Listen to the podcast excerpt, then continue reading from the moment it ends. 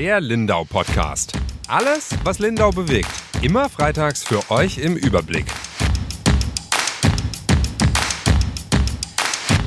Herzlich willkommen zum Lindau Podcast. Mein Name ist Dirk Augustin. Ich bin hier mit meiner Kollegin Yvonne Reuter. Hallo Yvonne. Hallo. Und wir sind heute zu Gast bei Herrn Dr. Adams. Hallo. Hallo, Herr Dr. Adams.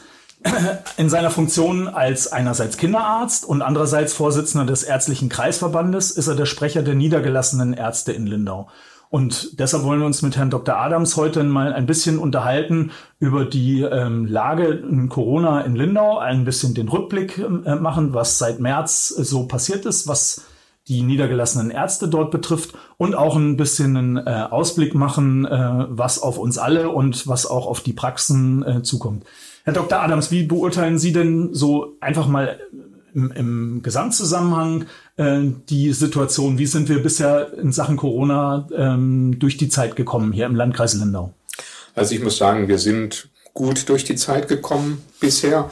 Nur weiß niemand, was in Zukunft sein wird. Ja, wenn man andere Kreise vergleicht, wo Hotspots im Augenblick noch sind, haben wir hier in Lindau bisher viel Glück gehabt. Es war natürlich auch so, dass äh, am Anfang die, das Problem war, dass äh, Rückkehrer aus dem Skiurlaub in Ischgl hier unsere ersten Fälle äh, dargestellt haben. Und äh, entsprechend war es also auch problematisch dann, äh, dass am Anfang so eine große Welle gerollt ist.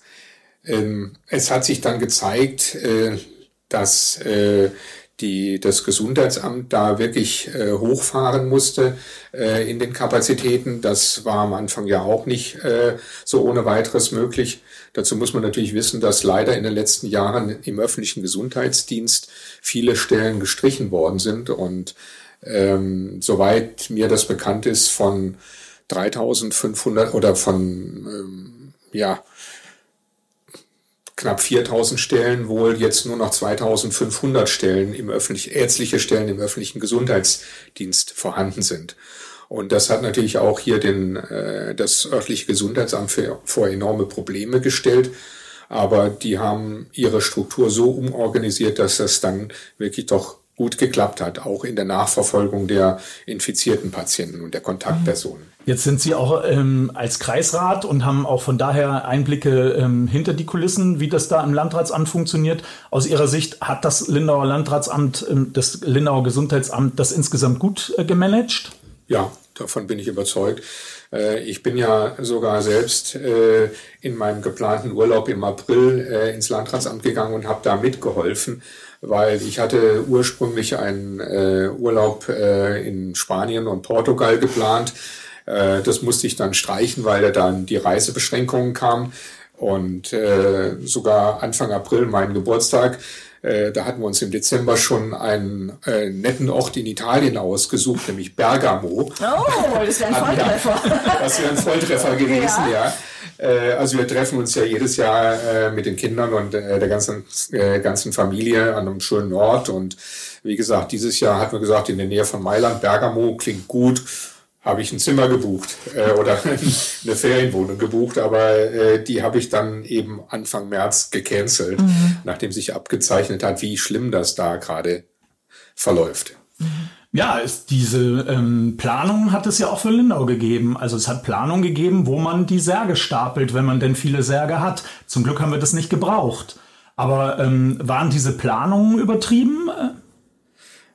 Ähm, ich denke, in so einer Situation, wenn Sie gesehen haben, wie das in Italien gelaufen ist, äh, und äh, kann man eigentlich nicht vorsichtig genug sein.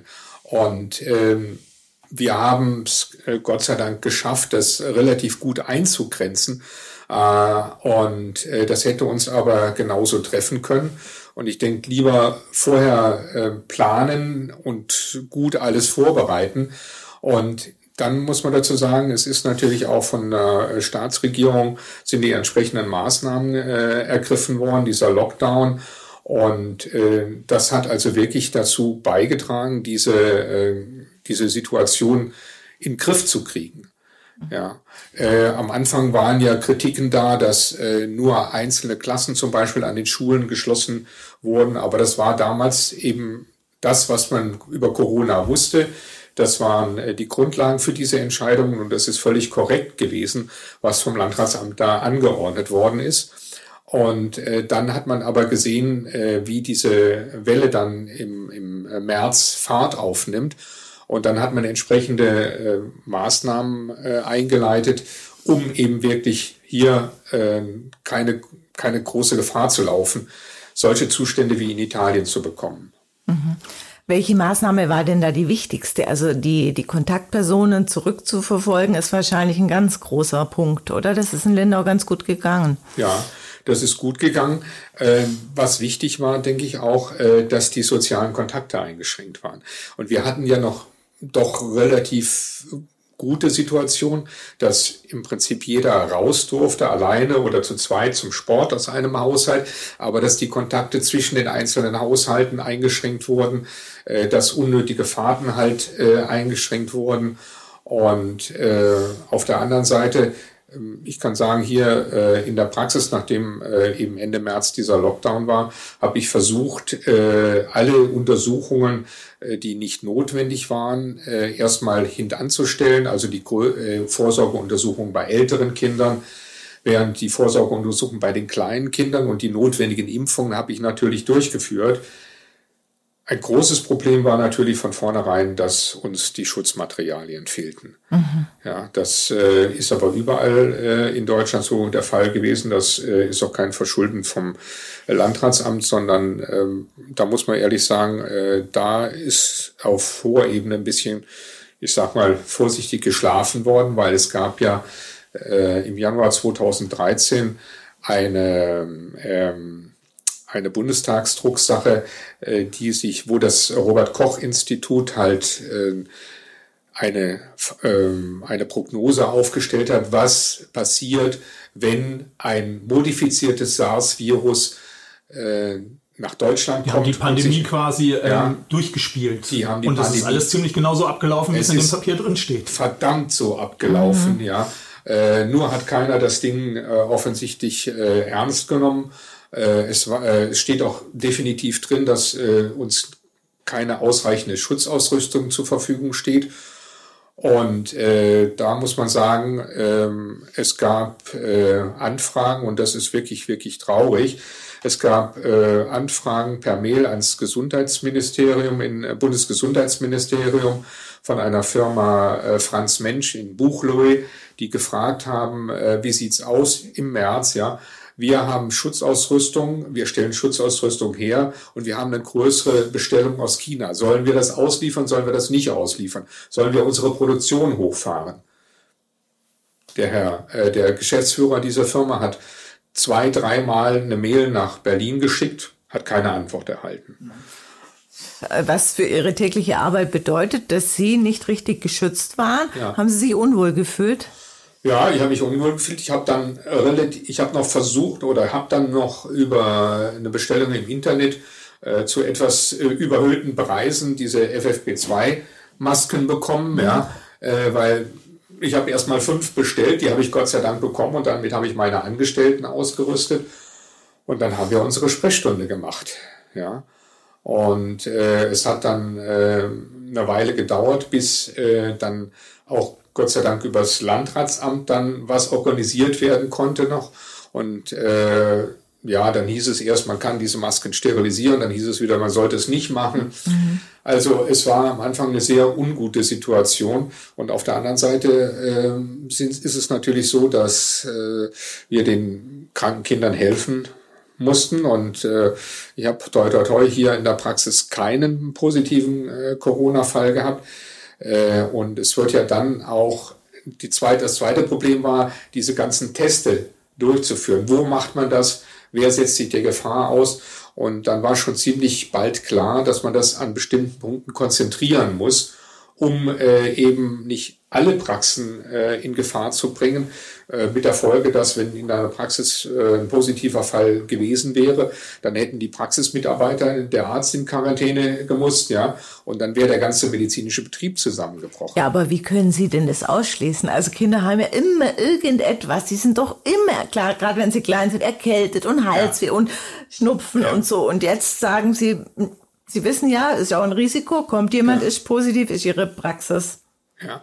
erstmal also stillgelegt. So, es ist so, da hat man natürlich ein bisschen auf die Erfahrung gebaut, aber wie gesagt, auf der anderen Seite mit Corona hat man nicht viel mhm. Erfahrung gehabt. Und äh, ich habe einige zum Testen äh, geschickt, wo äh, äh, deutlichere oder schwerere Symptome aufgetreten waren, äh, aber die waren alle durch die Bank negativ in den Testungen dann. Also einmal dann in entsprechenden Schwerpunktpraxen äh, untersucht und dann halt auch äh, in dieser dann später aufgebauten Teststraße vom Landratsamt. Ja. War das dann einfach der Vorteil, ähm, dass Sie eben Kinderarzt sind? Weil ähm, das diskutiert man ja heute, dass Kinder äh, sich nicht so schnell anstecken und da nicht so, nicht so äh, gefährdet sind. Ja, oder, oder offensichtlich nicht so weit, nicht so schnell das verbreiten. Mhm. Aber letztendlich wissen sie das alles nicht. Corona ist einfach eine neue Erkrankung. Man kann viel spekulieren. Es ist auch viel spekuliert worden. Aber man weiß letztendlich nichts hundertprozentig. Das mhm. ist in der Medizin eh schwierig, etwas hundertprozentig zu wissen, aber bei Corona weiß man noch weniger. Mhm. Ja, und äh, auf der anderen Seite haben wir gesehen, das ist ganz interessant, äh, dass dann äh, in den äh, Zeiten von Corona, also in den ganzen letzten, ja, was soll ich sagen, also bis vor vier Wochen, drei, vier Wochen, dass praktisch kein Kind mit Infekten kam mehr. Mhm. Ja? Mhm. Die haben diese, diese Infektionsketten in den Schulen, in den Kindergärten, fielen weg für die banalen Infekte. Und der Rest hat man versucht, den Rest hat man versucht, telefonisch äh, zu vermitteln. Und das ging auch, ja. Es waren also äh, keine schweren äh, Erkrankungen, Gott sei Dank, da. Und äh, hier haben wir dann die gesunden Kinder untersucht, die Vorsorgeuntersuchung gemacht und die Impfungen durchgeführt. Mhm. Und so langsam in den letzten Wochen fahren wir das wieder hoch, dass wir zum einigermaßen normalen Betrieb kommen. Aber äh, so ganz normal ist er natürlich nicht, wenn man äh, die Kinder mit Masken, den mhm. Kindern mit Masken gegenübertreten muss. Das ist für viele Kinder ja dann auch schwierig. Gut, die Eltern tragen hier in der Praxis auch die Masken. Mhm. Ähm, aber man kann natürlich viel weniger mit den Kindern kommunizieren, weil die ganze Gesichtsmimik halt mhm. verdeckt ist. Sie sagen jetzt, die Kontaktbeschränkungen haben nicht nur dazu geführt, Corona einzuschränken, sondern auch die anderen Infektionskrankheiten einzuschränken. Aber es ist jetzt nicht eine Maßnahme, dass Sie sagen, ja, ja, also äh, lernen wir doch daraus, wenn wir künftig eine Infektion haben in irgendeinem Kindergarten, schicken wir die alle für zwei Wochen nach Hause ähm, äh, äh, oder? Nein, das, das kann es ja nicht sein, weil natürlich die andere Seite ist, äh, dass die ganzen sozialen Kontakte nicht mehr da waren, die Kinder nicht mehr betreut wurden, nicht mehr äh, gelernt haben in den Kindergärten und Schulen. Also äh, das war jetzt in dem Fall halt wirklich eine Notfallmaßnahme.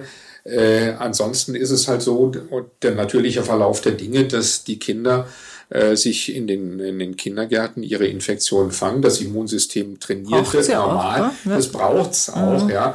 Nur äh, Corona wäre halt mhm. äh, nicht unbedingt was, wo man das erstmal lernen sollte, das Immunsystem. Ja. Es geht ja in diesem Gespräch auch drum immer, was hat man aus, diesen, äh, äh, aus dieser ganzen Situation gelernt? Sie haben vorhin schon angesprochen, die Probleme, die es mit den ganzen Schutzmaterialien gab. Was ist denn aus Ihrer Sicht diesbezüglich eine Folgerung äh, an die Verantwortlichen im Landkreis Lindau oder im Freistaat Bayern oder in der Bundesrepublik Deutschland. Was muss diesbezüglich auf jeden Fall passieren, damit, wenn es, keine Ahnung, im Herbst oder wann auch immer zu einer zweiten Welle kommt, oder wenn es in fünf Jahren, in zehn Jahren oder wann auch immer eine andere Pandemie ausbricht, damit man da besser vorbereitet ist diesbezüglich, als man es diesmal war. Ja, man sollte auf jeden Fall ausreichende Vorräte an Schutzausrüstung, Desinfektionsmaterialien haben und auch die entsprechenden äh, Pläne, wie das dann äh, abläuft. Äh, ich meine, wir haben das jetzt durchgespielt an Corona. Das kann natürlich jederzeit auch über eine andere äh, Infektion äh, so laufen. Und äh, es ist wichtig, jetzt auch aus diesen letzten Wochen und Monaten zu lernen, mhm. dass man auf sowas vorbereitet ist. Und ich denke auch, dass das Leben, das allgemeine Leben nicht unbedingt mehr so wird wie vor Corona, diese Unbefangenheit, äh, sondern ich denke, dass die Leute äh, da gelernt haben, dass die Medizin zwar gut ist und ich denke auch, es wird irgendwann ein Impfstoff kommen, wir werden Corona in den Griff bekommen, äh, aber das ist Corona. Mhm. Was in ein, zwei Jahren dann äh, sein wird mit anderen Infektionen, wissen wir nicht. Aber also, wenn man jetzt so auf den Seehafen guckt, äh, ist vielleicht ein bisschen optimistische Meinung, die Sie ja, da haben. Ja. Es ist voll. Äh, ich habe das Gefühl, Corona gibt es nicht. Also es, ich glaube, es gibt so zwei Extreme nach diesem Ganzen. Die einen, ja. die sehr ängstlich geworden sind und aufpassen. Und die anderen, die erst recht sagen, jetzt muss es wieder weitergehen und die Lockerungen suggerieren das ja auch. Es geht ja immer, kommt, kommt, ja. jeden Tag kommt was Neues, was man wieder darf. Und trotzdem soll man vernünftig sein. Überfordert das manche Menschen. Ja, ich möchte noch ergänzen. Ich glaube sogar, also, ich war am vergangenen Samstagabend auf der Insel, weil ich gedacht habe, nach dem Gewitter ist da vielleicht weniger los. Und ich bin relativ häufig Freitag oder Samstagabend hier. Ich habe das Gefühl gehabt, in den vergangenen zwei oder drei Jahren gab es keinen Samstag, an dem so viel los war hier auf der Insel wie an, an diesem Samstag. Mhm. Also ich glaube sogar eher, weil natürlich äh, die Leute können nicht nach Spanien, Italien oder sonst wohin reisen. Die äh, äh, äh, müssen hier im Land bleiben. Also noch weiter weg geht schon überhaupt nicht. Die müssen hier im Land bleiben und da sind halt noch mehr Leute da, als normalerweise da sind. Ja, das, die Feststellung habe ich auch gemacht, dass äh, manche das jetzt etwas zu locker sehen, mhm. äh, als die, die, diese Beschränkungen gelockert worden sind. Und ich bedauere das. Es wird, wenn, wenn das nicht, dass da nicht eine gewisse Disziplin auch auf jeder Seite ist, äh, kann das durchaus sein, dass uns eine zweite Welle überrollen wird. Sagen Sie bitte nochmal ausdrücklich, was ist denn Disziplin? Was müssen die Leute denn einhalten? Abstand halten, wenn dann äh, entsprechend halt äh, Handdesinfektion, ja, keine Kontakte äh, übermäßigen, ja. Und äh, aber das Wichtigste ist halt diesen Abstand einzuhalten.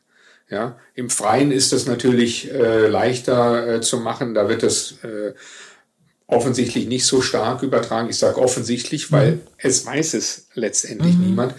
Äh, aber äh, in geschlossenen Räumen äh, sollte man auf jeden Fall diesen Abstand halten. Und ähm, was wir ja jetzt auch hier machen. Mhm. mhm. ja. Und äh, wir sehen es ja auch bei den, bei den äh, Sitzungen, die wir, die wir machen für einen Kreistag oder für einen Stadtrat, dass da entsprechender Abstand eingehalten wird. Eine hundertprozentige Sicherheit gibt's nirgendwo. Aber äh, dass äh, solche Sachen passieren wie äh, äh, auf diesen äh, Corona-Demos in äh, Berlin, in, in Stuttgart, in Ravensburg. Äh, in Ravensburg, das halte ich absolut nicht für sinnvoll. Äh, es ist offensichtlich bis jetzt da, wie man das sieht, äh, nicht viel hinterhergekommen, aber es müsste nur einer äh, von diesen Superspreadern da sein, äh, dann kann das die Geschichte schon durchaus anders aussehen. Was ja. in den Maßnahmen, die Sie jetzt genannt haben, nicht vorgekommen ist, ist Masken. Äh, die haben Sie jetzt nicht erwähnt. Ähm, äh, äh, was halten Sie davon? Also, äh, Masken, ist das sinnvoll? Masken in geschlossenen Räumen sicher. Ja. Und äh, ob das äh, jetzt ähm, im Freien notwendig ist, kann ich nicht sicher sagen. Ja was die, was, wenn jemand aber nur mit der äh, Maske auf Halbmast äh, rumläuft, sprich die Nase frei ist, äh, dann kann er die Maske auch ganz weglassen. Das bringt's gar nicht. Ja, und das sieht man immer öfter. Das sieht man ja. leider immer öfter, ja.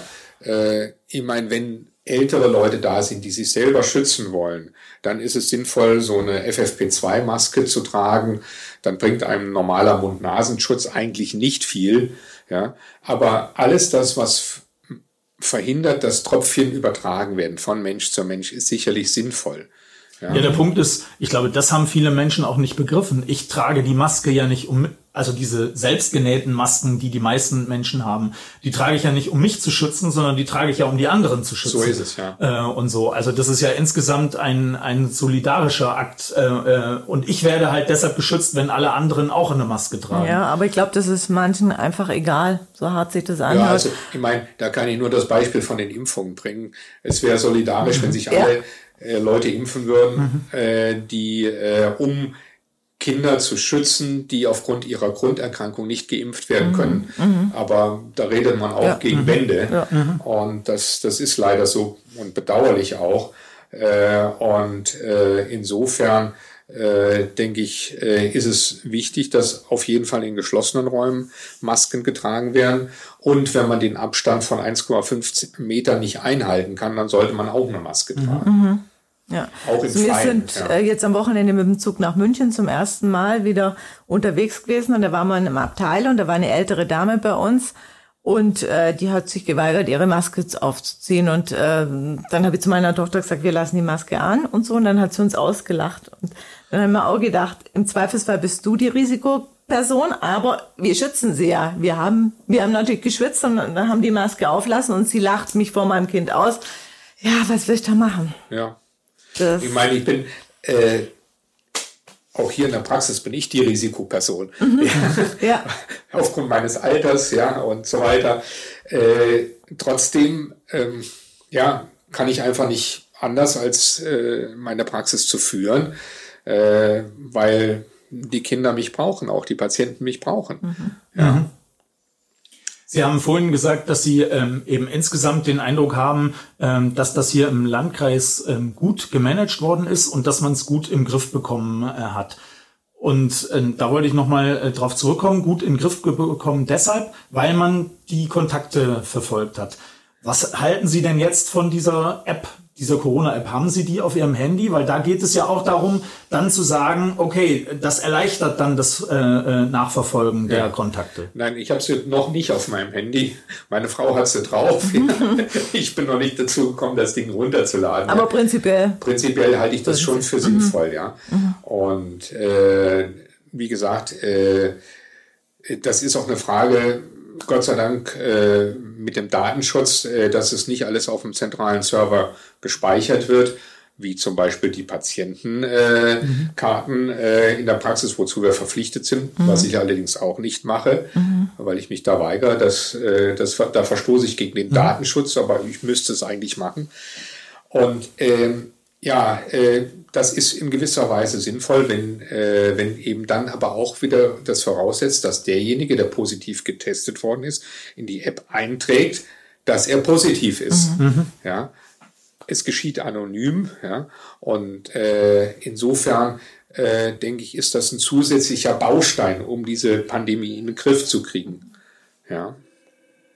Sind denn Ihrer Meinung nach die Lockerungen zu früh gekommen? Nein, ich denke, wir sind ja hier äh, in Bayern sehr, sehr vorsichtig gewesen. Und äh, das hat aber auch den Grund, dass wir äh, trotz allem, weil wir ja an Österreich so nah dran sind, äh, dass wir hier in Bayern die höchsten Fallzahlen hatten und äh, die höchsten Todesfallzahlen auch.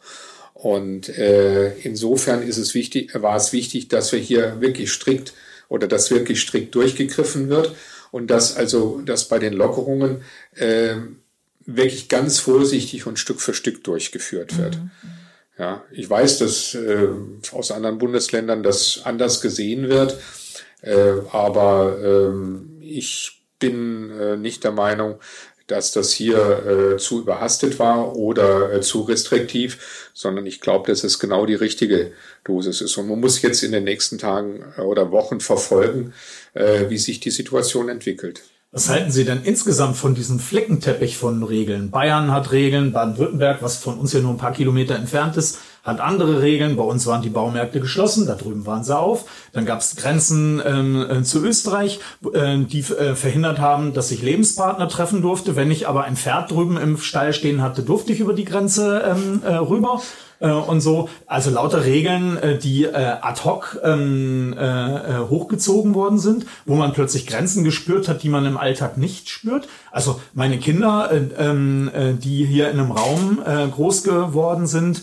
ähm, den, wo sie nie Grenzen wahrgenommen haben, haben plötzlich genau gewusst, wo die Grenze zwischen Bayern und Baden-Württemberg im Hinterland verläuft, weil in Baden-Württemberg durften sie sich mit Freunden treffen und bei uns durften sie das nicht. Ja. Ähm, äh, äh, und so. Was halten Sie denn von, äh, von dieser T äh, Tatsache?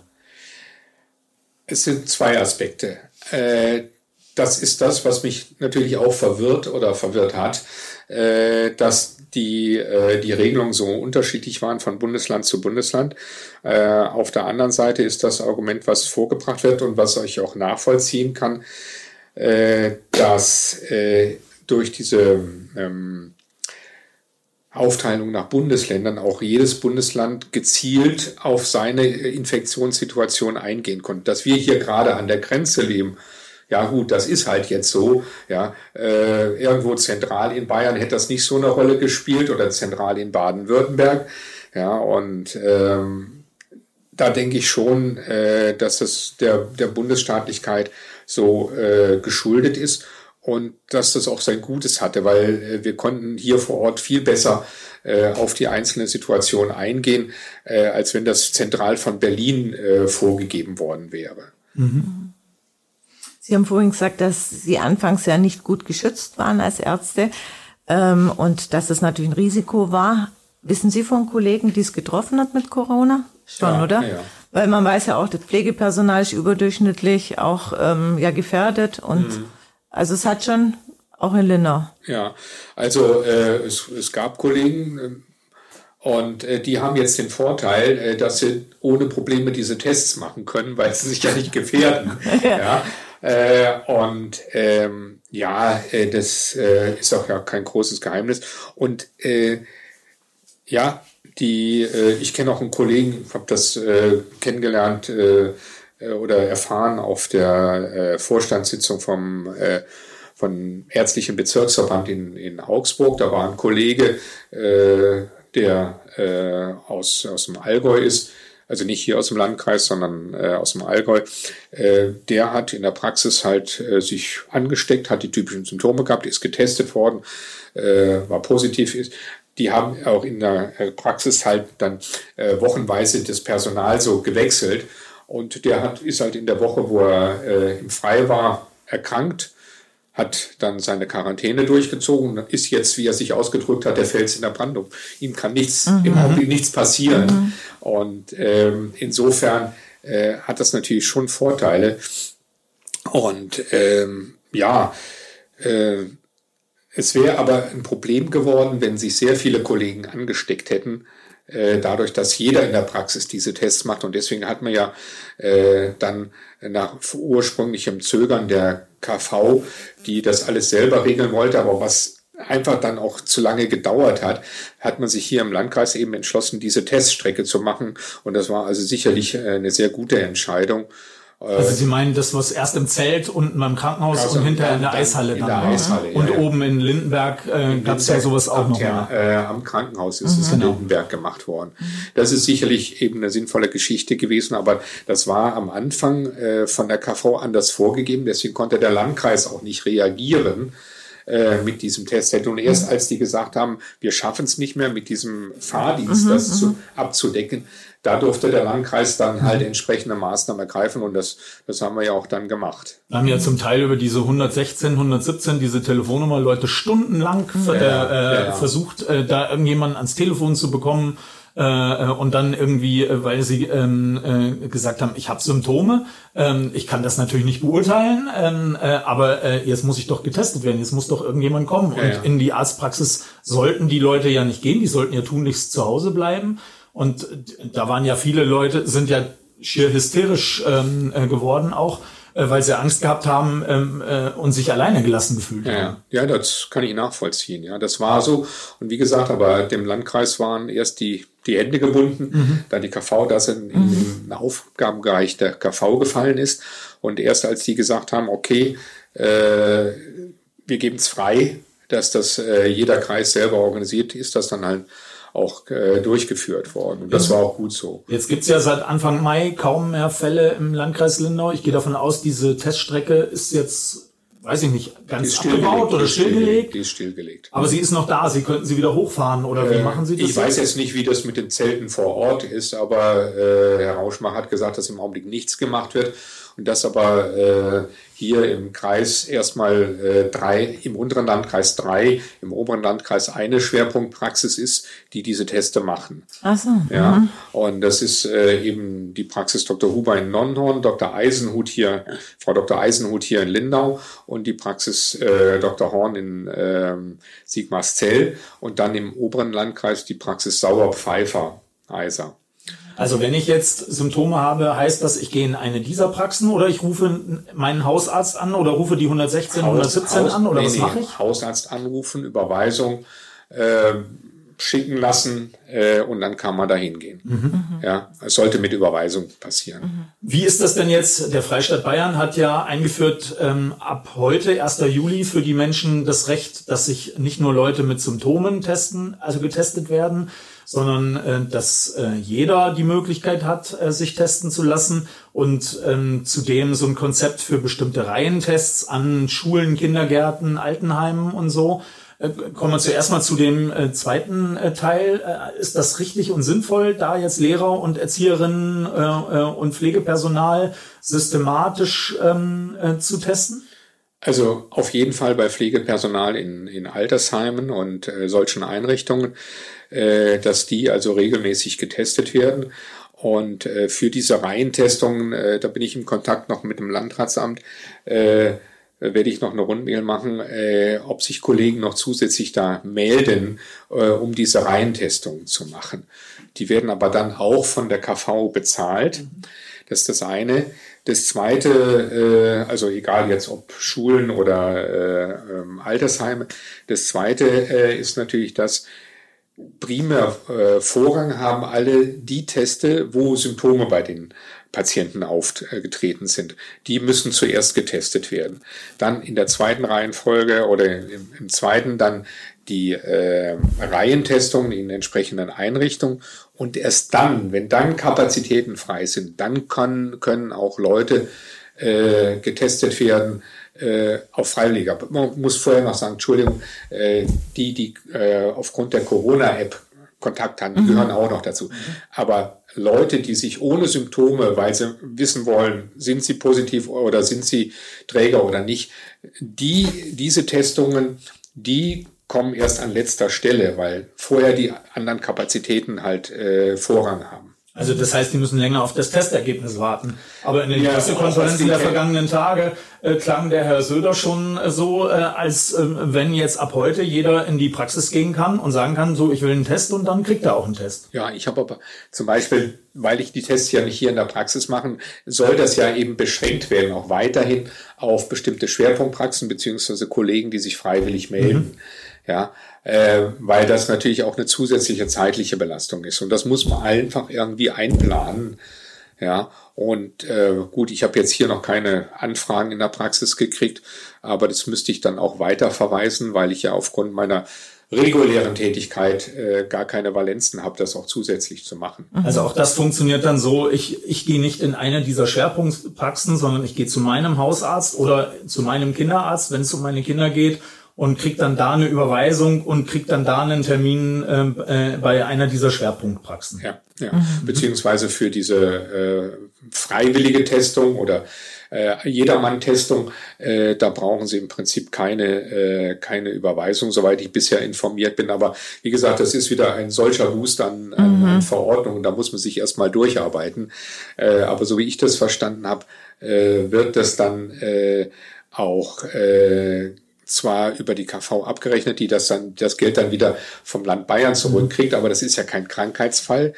Die KV muss ja und die Krankenkassen bezahlen ja nur Erkrankungsfälle, nicht irgendwas, was an, an, an, an äh, Vorbeugung oder an, an freiwilliger Testung mhm. da gemacht wird. Wo, wobei ich heute Morgen mit Herrn Dr. Rauschenbach ähm, kurz telefoniert habe, der ja ähm, eine Weile als Versorgungsart quasi so ein Bindel mit, äh, Bindeglied zwischen dem Landratsamt als Katastrophenschutzbehörde und den niedergelassenen Ärzten war, der gesagt hat, alleine aus ähm, äh, Gründen der Praktikabilität äh, äh, appelliert er, dass jeder zu seinem eigenen Hausarzt geht ähm, äh, und äh, sich eine Überweisung holt und darüber Termine macht. Äh, ansonsten würden diese drei ähm, äh, Schwerpunktpraxen, die es da hier in unserem ja. Bereich gibt, mutmaßlich sehr überlaufen. Äh, äh, und das sei ja auch nicht sinnvoll, wenn sich da jetzt in den äh, Wartezimmern die Leute plötzlich alle stauen. Das ist mhm. richtig. Ja, wir gucken ja auch hier in der Praxis schon, dass wir die Termine so gestaffelt haben, dass hier äh, maximal drei äh, Eltern, äh, drei Elternpaare äh, mit Kindern sind. Ja, äh, das ist schwierig zu managen, aber man muss es halt irgendwie mhm. regeln, weil eben, das hatte ich ja auch gesagt, das Wichtige ist, soziale Kontakte möglichst runterzufahren auf das Minimum, was nötig ist. Äh, und äh, da gehört das natürlich, diese freiwilligen Testungen, die gehören auch dazu, dass man das wirklich äh, koordiniert. Und äh, wie gesagt, ich werde äh, nochmal vom ärztlichen Kreisverband eine Rundmail machen äh, und gucken, ob sich da noch zusätzlich Kollegen finden, mhm. die diese Testung machen kann, vor allen Dingen die freiwilligen Testungen, wo man die Leute dann hinschicken kann. Mhm. Sie haben vorhin gesagt, Reihentestungen wären sinnvoll. Äh, Pflegepersonal oder auch in Schulen oder so, ist da in Lindau schon was passiert? Nein, bis jetzt ist mir da nichts bekannt. Mhm. Ich meine, äh, dass äh, ja äh, Altersheime, äh, das weiß ich noch aus der Zeit, wo ich im, im April im Gesundheitsamt gearbeitet habe, äh, dass Altersheime durchgetestet worden sind, erst das ganze Personal äh, und äh, dann die äh, Bewohner auch. Äh, das ist schon früher gelaufen, jetzt äh, aktuell äh, ohne entsprechenden Anlass. Äh, davor weiß ich noch nichts davon, dass da äh, solche Reihentestungen gelaufen mhm. sind. Und natürlich hat es im März Fälle in Schulen gegeben. Mhm. Also ich, ich meine, ob ob getestet wurde in Schulen rein mehr.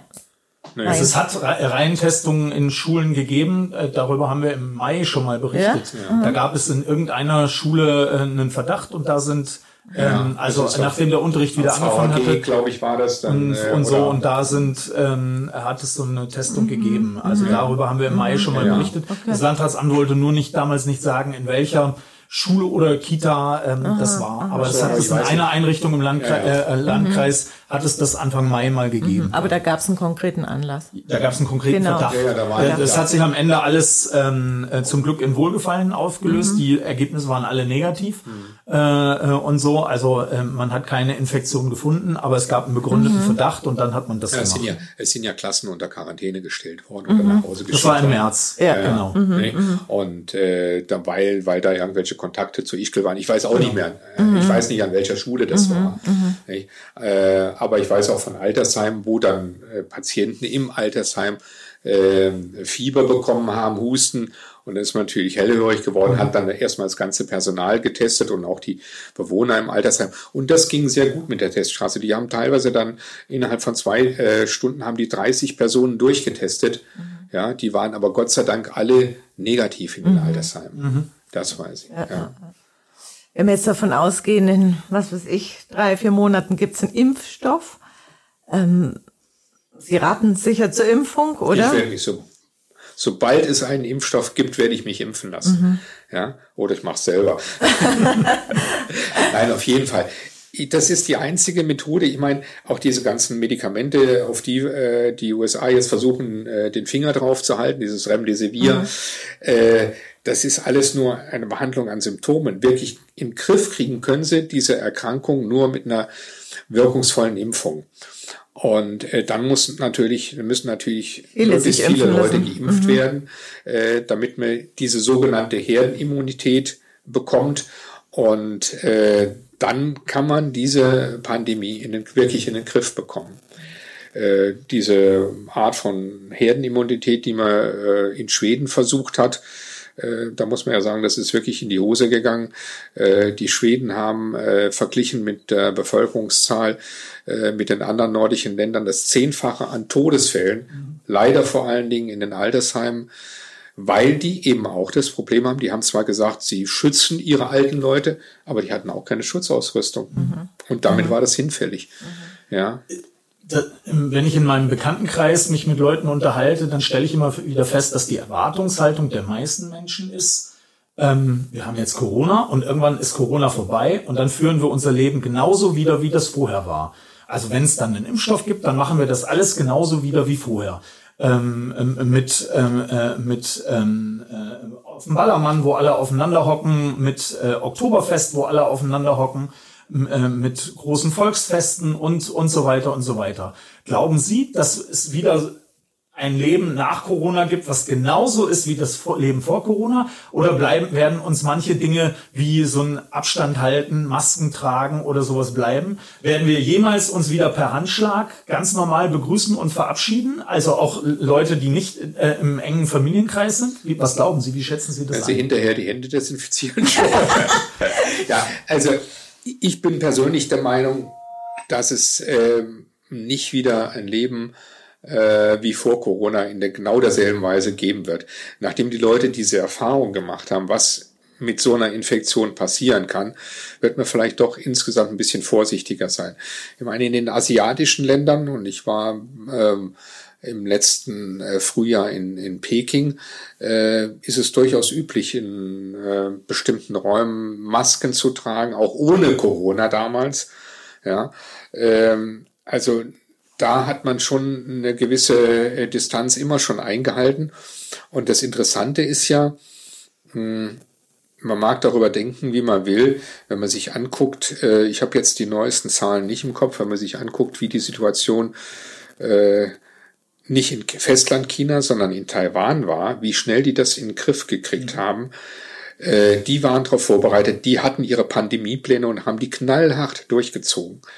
Und ähm, äh, da ist es so, die haben äh, bei, soweit ich weiß, 20 Millionen Einwohnern, haben die 400 Infektionen etwa gehabt, so ungefähr. Und Todesfälle, ich glaube, so viel wie der Landkreis Lindau. Ah, okay. Ich könnte es mal nachgucken noch. Also äh, das ist schon wirklich interessant, wenn man das sich äh, äh, anschaut. Äh, das ist nur so, ähm, was da eine Rolle spielt, ist, ähm, dass ähm, die äh, diese Erfahrungen leider nicht der Weltgesundheitsorganisation so zur Verfügung gestellt werden konnten, weil äh, das Festland China ähm, Taiwan isolieren will mhm. und darauf gedrängt hat, dass Taiwan nicht mehr Mitglied in der Weltgesundheitsorganisation mhm. ist. Ja, und äh, wie gesagt, ich habe Taiwan hat nach aktuellen Zahlen von der John Hopkins, äh, Johns Hopkins Universität 447 Infektionen. Mhm. Ja. Und äh, jetzt muss ich mal gucken. 447. 447 Infektionen bei 20 Millionen Einwohnern und sieben Todesfälle. Okay, das sind Zahlen wie quasi wie im Landkreis Lindau. Wir haben ja. was 434 äh, 200, 200, 243 äh, oder 244 ja. je nachdem. Und acht Todesfälle. Genau. Ja, ja. ja. Genau. bei 20 Millionen Einwohnern. Mhm. Und äh, die sind da rigoros. Ich weiß es äh, über den Sohn meiner Frau. Die sind hingegangen, wenn einer mit Schnupfen sich irgendwo gemeldet hat. Die haben einen Corona-Test gemacht. Die haben sogar ein Röntgenbild von der Lunge gemacht.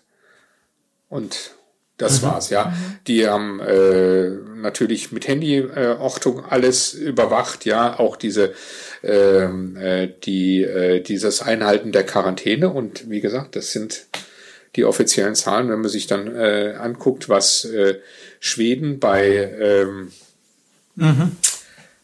10 Millionen Einwohner hat. Die mhm. haben, Schweden hat äh, über 5000 Todesfälle und die haben äh, jetzt nach aktuellen Zahlen äh, 68.000 Infektionen. Mhm. Okay. Ja, also das sind gewaltige Unterschiede. Aber auf der anderen Seite, ich denke, dass die Asiaten da disziplinierter sind die waren auf sowas eingestellt, die haben SARS gehabt, die haben MERS gehabt, mhm. äh, die waren einfach besser drauf eingestellt. Ja. Und die Taiwan, Und haben auch von ihrer Mentalität aus schon ja. mehr auf Abstand, da ja. beugt man sich, gibt und, sich eben und, nicht die Hand. Ja, man mag es sagen, wie man will. Äh, in den asiatischen Ländern ist es natürlich so, dass das Individuum nicht so viel zählt wie bei uns. Mhm. Das ist eher eine Gesellschaft, wo die Gruppe zählt und bei uns zählt mhm sehr viel das Individuum. Das hat alles seinen Vor- und seinen Nachteil. In dem Fall bei Corona war das andere von Vorteil. Mhm. Ja. ja, aber da hoffe ich, ganz in, in so eine Art von Kultur müssen wir dann doch nicht nein, verfallen. Nein, aber will ich auch nicht. Aber ich kann mir durchaus vorstellen, dass sowas wie äh, bei bestimmten Gelegenheiten, dass man die Maske trägt und dass man dann, so wie man früher den Hut äh, gelüpft hat zur Begrüßung, die Maske lüpft zur Begrüßung, aber sie dann hinterher ja. wieder aufsetzt oder irgendwie so, dass uns sowas bleibt. Ja. Äh, äh, und dass sowas dann auch Teil unserer Kultur wird. Das, sowas kann ich mir durchaus vorstellen. Ja, es sitzt ja. jetzt schon ziemlich, also mir fällt es immer auf, wenn ich Fernsehen gucke und dann denke ich mir, boah, die sitzen aber nah aufeinander, wenn ich einen Film anschaue. Ja klar, es gibt ja Filme, die vor Corona gemacht worden ja, sind. Und das sieht man erst, es ist schon, mhm. nach diesen drei Monaten sitzt es erstmal. Die Leute rauchen vielleicht auch weniger. Südafrika hat das Rauchen verboten. Mhm. Okay. Ja. Äh, Habe ich gestern noch gelesen, die Tabak gibt's da nur noch auf dem Schwarzmarkt, Okay. weil Raucher natürlich gefährdeter sind für Corona und auch für die Übertragung offensichtlich. Ja. Also es hat, äh, es ist so viele Aspekte, die da äh, mit einer Rolle spielen.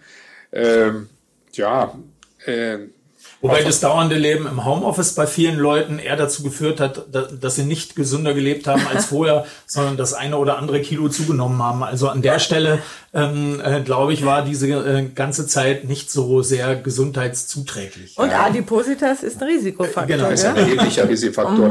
Das ist mir am Anfang schon aufgefallen, wenn man die Bilder aus Bergamo gesehen hat von den Krankenhäusern. Es waren alles adipöse Menschen, die da beatmet auf der Intensivstation lagen. Man hat zwar keine Gesichter gesehen, Ja. aber äh, das ist schon auffällig gewesen. Und äh, das ist also wirklich auch so, dass das ein ganz erheblicher Risikofaktor ist. Und äh, ja, Aber wir sind auf einem guten Weg. Jetzt haben Ja. wir drei Infektionen wieder. Hat sie das besorgt oder haben Sie da? Ja, ich habe nachgefragt. Es ist Ja. so, dass das, äh, dass das Gesundheitsamt das rausgekriegt hat, wo das herkam und auch diese entsprechenden, ähm, diese entsprechenden Vorsichtsmaßnahmen ergriffen hat. Also ja. nur in einem Fall rausgekriegt haben, im anderen Fall nicht. Also ich war gerade beim Landrat ja. und habe ihn danach Ach gefragt. so. Und er sagt, in einem Fall weiß man, da kommt es aus dem beruflichen Umfeld und der, der Betroffene hat dann innerhalb seiner Familie nochmal jemanden angesteckt, aber es gibt davon unabhängig einen anderen Fall und da haben sie keine Ahnung, wo, die, äh, wo die Ansteckung herkommt. Ich weiß es Mhm. im Detail nicht, ja, äh, aber sie sind hinterher. Ja. Und das ist, das ist, denke ich, wichtig so. Und äh, ich meine, was, wenn Sie auch auf Spätfolgen ansprechen, äh, wenn man natürlich sieht, äh, es gibt Fallbeschreibungen von, von äh, äh, Leuten, die Marathon laufen oder Triathlon machen, äh, was die für Schäden an der Lunge haben und, und wie schwer die sich tun, wieder in ihren normalen äh, Sportalltag zu kommen. Es gibt die klare Warnung, nicht zu tauchen, wenn Ja. äh, wer eine Corona-Infektion hatte, auch wenn das nur leicht verlaufen ist, äh, weil das erhebliche Gefahren äh, Ja, mit sich so ist äh, es, ja. Also es ist mit Herz, dem Abklingen Nieren, der ja. Symptome nicht getan. Ja, ja. Ja, ja und äh, ich meine, was Sie haben es eben noch angesprochen, das wollte ich auch vielleicht nochmal als äh, Punkt bringen. Das finde ich natürlich auch ein bisschen schade, äh, dass vom, äh, zwar von, äh, von äh, den Behörden äh, zu, für ähm, Pflegekräfte ein besonderer, äh, besonderer Verpflegungszuschuss äh, gewährt wurde und Unterstützung. Äh, leider gilt das nicht für die medizinischen Fachangestellten in, in den Arztpraxen. Ja, also die sind davon ausgenommen. Ich habe extra nachgefragt. Ja, und äh, jetzt weiß ich nicht, zum Schluss vielleicht äh, eine traurige Mitteilung habe ich noch. Und zwar der für Oktober in Lindau geplante Bayerische Landesärztetag ist abgesagt. Ah, okay. Fällt Da all habe ich zwei Jahre, zwei Jahre schon ein bisschen Arbeit investiert und, und Vorbereitungen äh, getroffen. Aber ähm, da habe ich die Nachricht habe ich vorletzte Woche bekommen.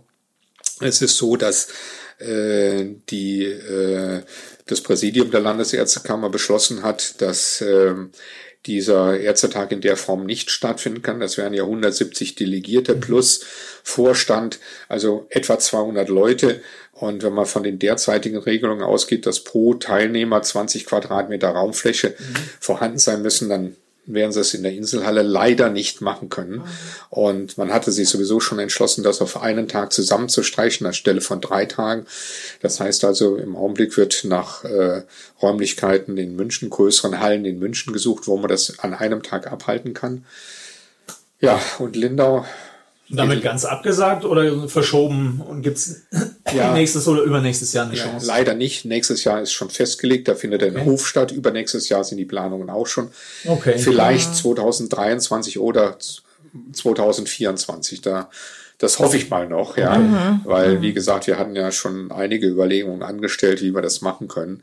Äh, aber Corona ist dazwischen gekommen. Ja, wie bei so vielen Sachen Ja. dieses Jahr. In diesem Jahr, äh, es findet ja nicht so statt wie normal. Unser, Das wird bei unserem Kinderfest nicht so sein und bei all den Ja. äh, anderen Dingen, äh, damit müssen wir alle leben. Herr Dr. Adams, wir danken Ihnen herzlich für dieses Gespräch. Ja. Wir danken allen äh, Podcast-Zuhörern fürs Zuhören. Den Lindau-Podcast jeden Freitag auf schwäbische.de und überall da, wo es Podcasts gibt. Ciao.